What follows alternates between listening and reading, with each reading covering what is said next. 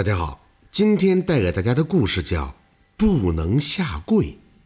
这贵州黄老三夫妇靠放羊为生，年过半百，膝下无有一子半女。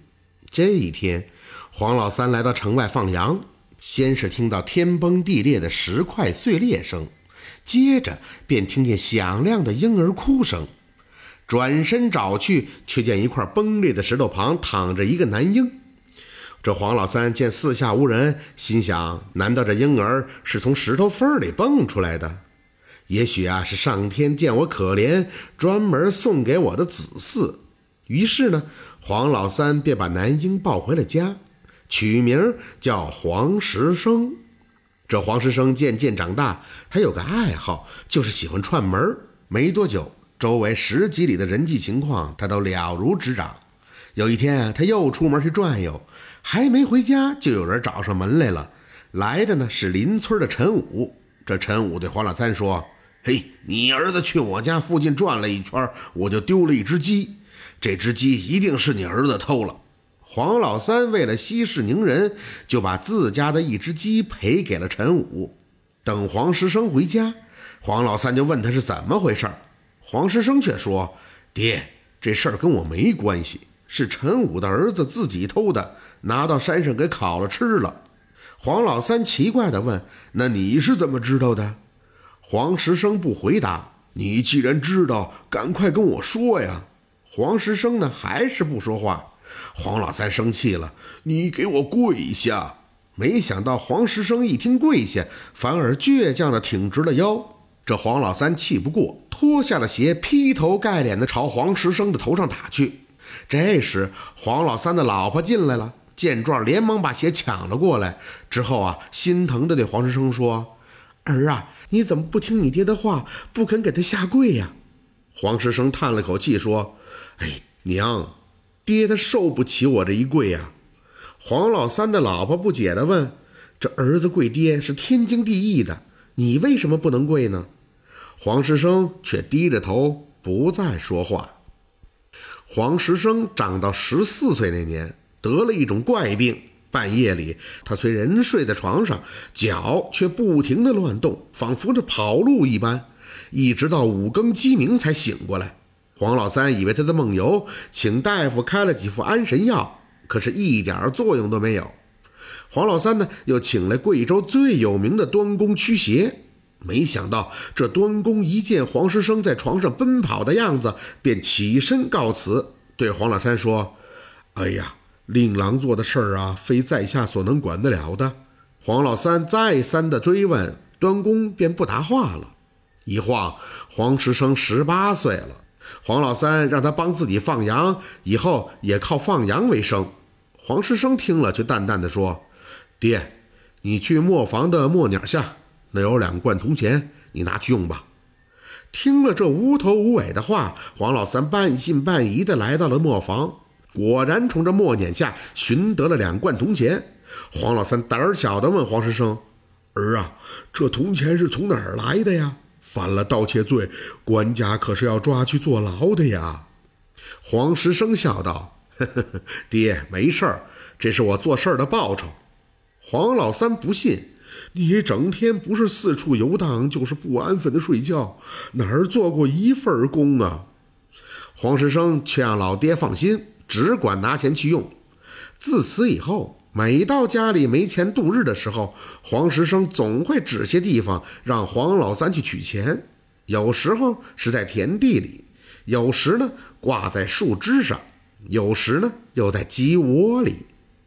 这天，黄石生来到县城闲逛。在饭馆吃饭的时候，只见有个老头拿着胡香，带着一个十六七岁的女孩在那卖唱。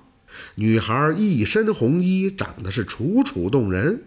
过了一会儿，就来了一个纨绔子弟，身后六七个随从。这纨绔子弟见女孩长得漂亮，便上去动手动脚的调戏起来。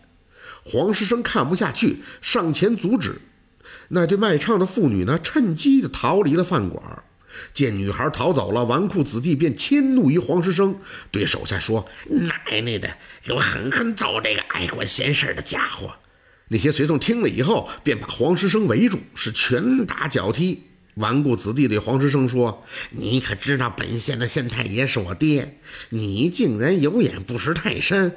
赶快跪在我面前，好好记住本公子的模样，以后遇见远远的躲开。”黄石生被打得躺在了地上，却还嘴硬：“哼，我不跪活人，我只跪故人，只怕你受不起我这一跪。”顽固子弟听了这话，以为黄石生在咒他，对手下人说：“嘿呦，我非得让他跪跪。”于是这几个手下按头的按头，按腿的按腿，让黄石生给这个纨绔子弟磕了几个响头。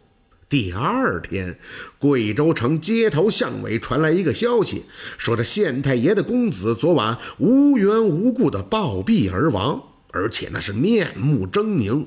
身上许多说不清楚由来的鞭抽伤痕，可人们暗地里是纷纷称快，说上苍长眼，帮百姓除了这个祸患。这时候，黄石生已经回到了家。